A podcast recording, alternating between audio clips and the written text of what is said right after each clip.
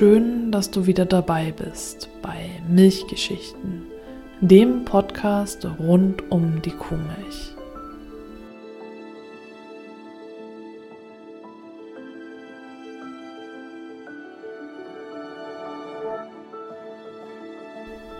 Ich bin Stefanie und ich möchte dir heute von der Zeit in den 1960er und 70er Jahren in Westdeutschland erzählen.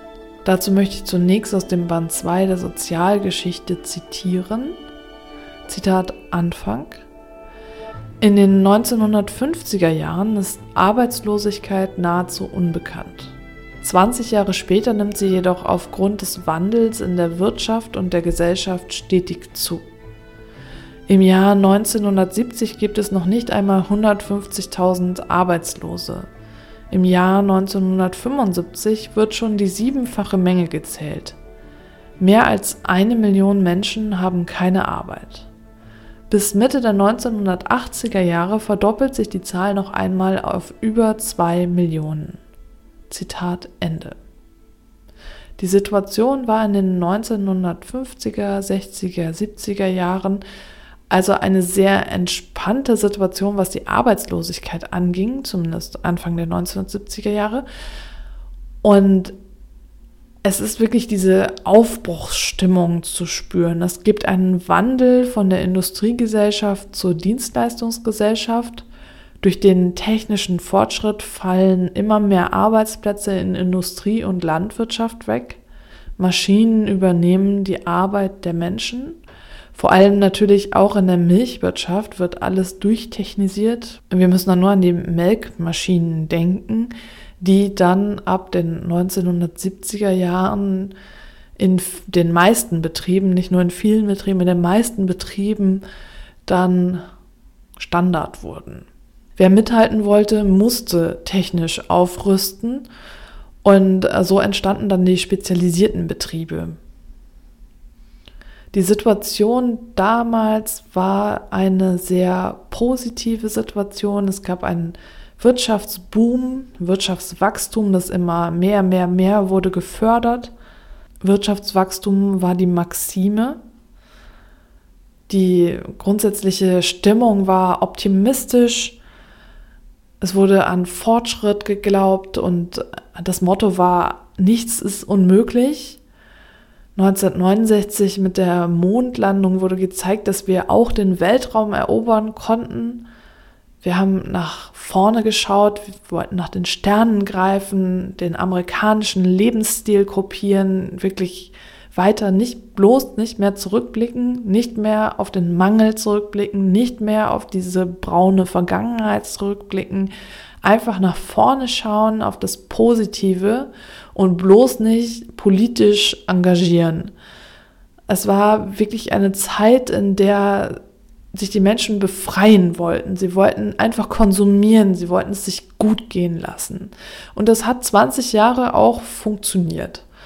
Also wie erwähnt, es in diesen äh, zwischen 1950 und 1970 gab es quasi keine Arbeitslosigkeit. Das war eben auch die Zeit, äh, wo dann Menschen aus anderen Ländern angeworben wurden, dass sie bei uns arbeiten sollten, die wir dann halt später unbedingt wieder loswerden wollten. Es gab eine Vollbeschäftigung, der Lebensstandard stieg.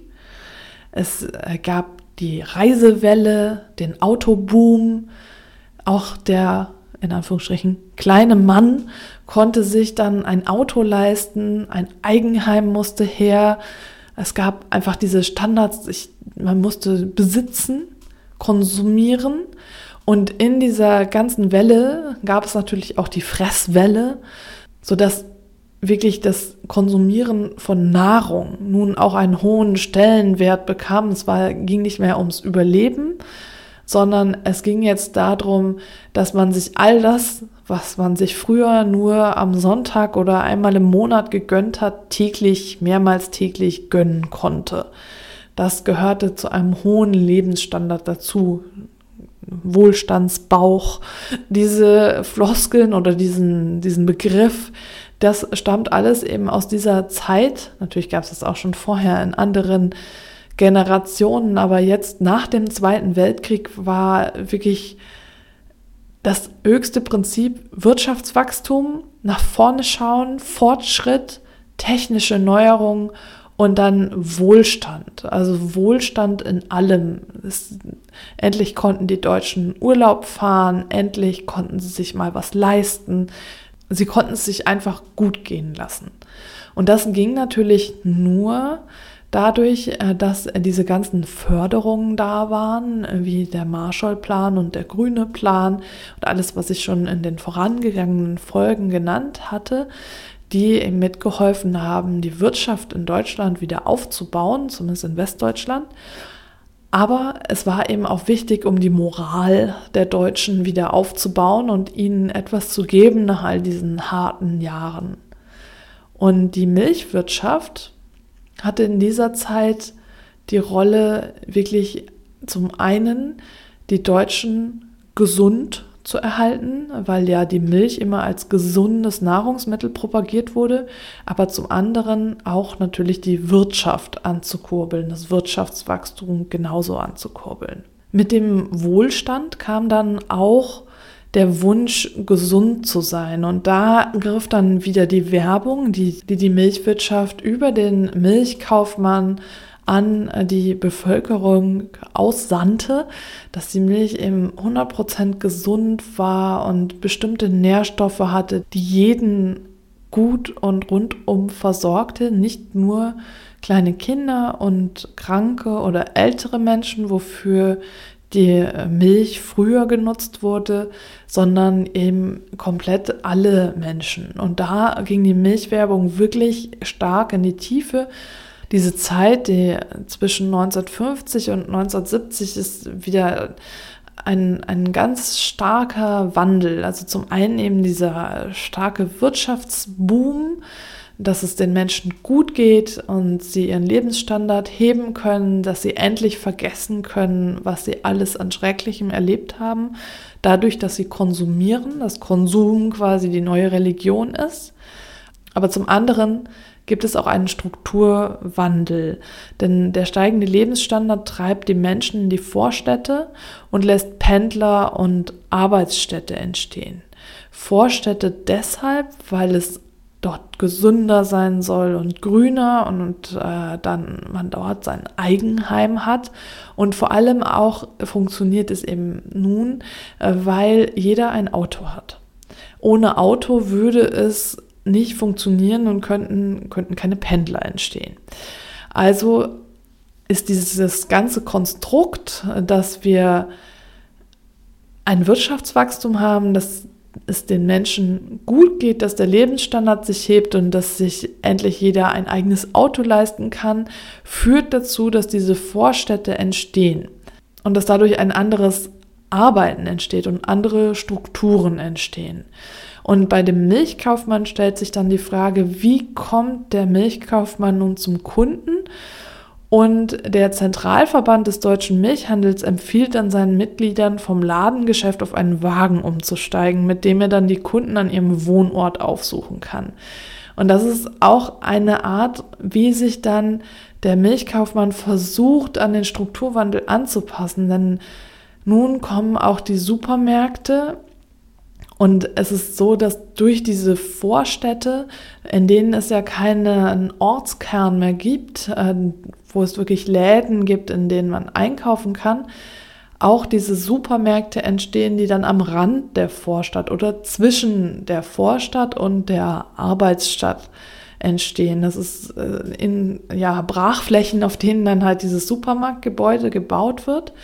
Und der Milchkaufmann versucht dann noch zu überleben und versucht dann eben auf den Kundendienst auf Rädern umzusteigen, wird aber durch dieses Selbstbedienungskonzept dann verdrängt. Den ersten Supermarkt in Deutschland gab es 1957 in Köln. Das war nach amerikanischem Vorbild, soll es der erste Supermarkt gewesen sein. Es soll ich habe da nachgelesen, auch noch andere Supermärkte schon früher gegeben haben, aber dieser war der erste, der auf 1000 Quadratmetern dieses Selbstbedienungskonzept angeboten hat.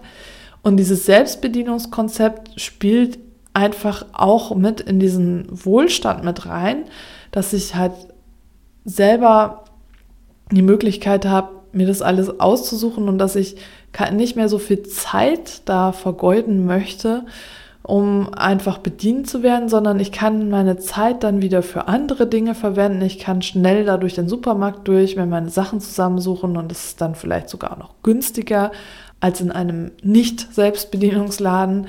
Und so lernt der Verbraucher, die Verbraucherin, die Lebensmittel nur noch verpackt oder eben an so einer frischen Theke kennen in einem Supermarkt und dadurch beginnt diese Entfremdung zwischen dem Produkt und der, der Herkunft des Produkts. Das heißt, die Kunden, die Verbraucher, die sehen nur noch diese abgepackte Milch und darauf ist vielleicht noch ein Bild von der Kuh, aber sie kommen mit der Kuh selbst nicht mehr in Kontakt.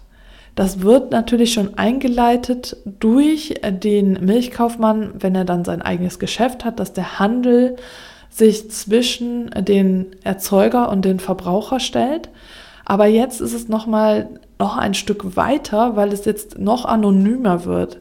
Man steht einfach nur noch vor diesem Kühlregal und überlegt sich, welche Packung Milch nehme ich denn?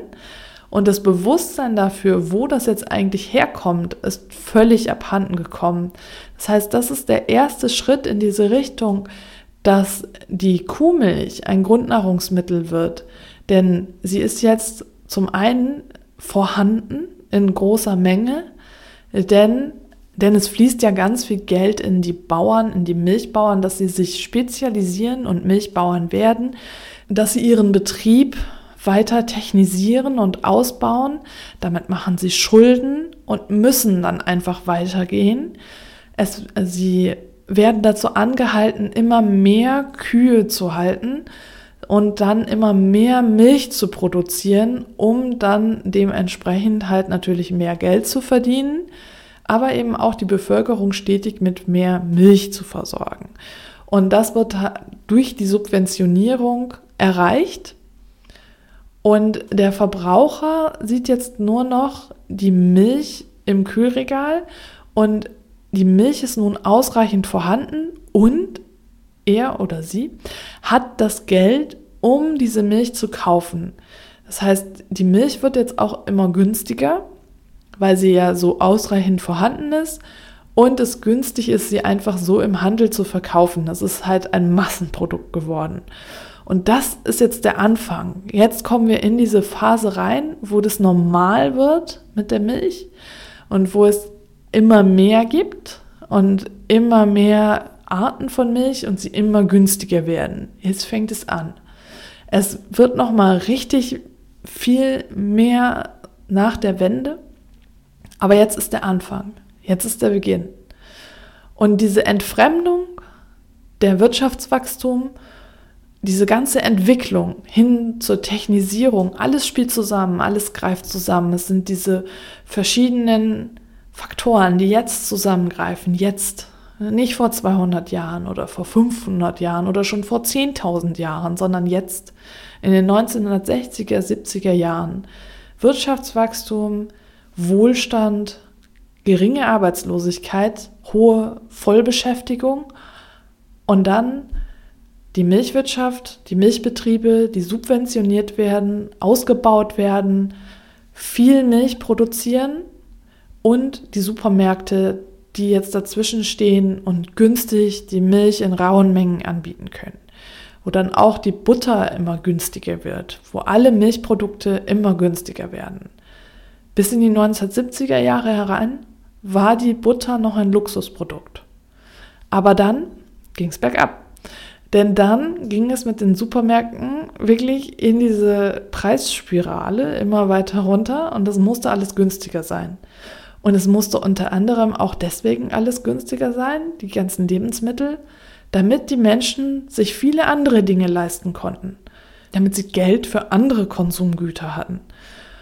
Und das ist so dieses perfide an der ganzen Sache, dass es wirklich einfach die ganze Zeit um Wirtschaftswachstum geht. Es, die Gesundheit, ja, die wird immer so mit eingeflochten. Das ist so gesund, das ist so wichtig und du musst unbedingt Milch trinken, sonst bleibst du nicht gesund. Aber es ist eigentlich alles nur Wirtschaftswachstum. Es geht nur darum, dass Westdeutschland wirtschaftlich gut dasteht, dass unser Lebensstandard hoch ist, aber aufgrund was? Und das sind jetzt die 1960er, 70er Jahre. Wie ich schon ganz am Anfang zitiert hatte, geht es dann mit der Arbeitslosigkeit leider dann 1975, 1980 dann wieder los, dass die Arbeitslosigkeit steigt, dass es wieder Krisen gibt und der Lebensstandard dann nicht mehr so hoch bleiben kann. Und darüber möchte ich dann in der nächsten Folge reden. Und ich freue mich, wenn du beim nächsten Mal wieder mit dabei bist.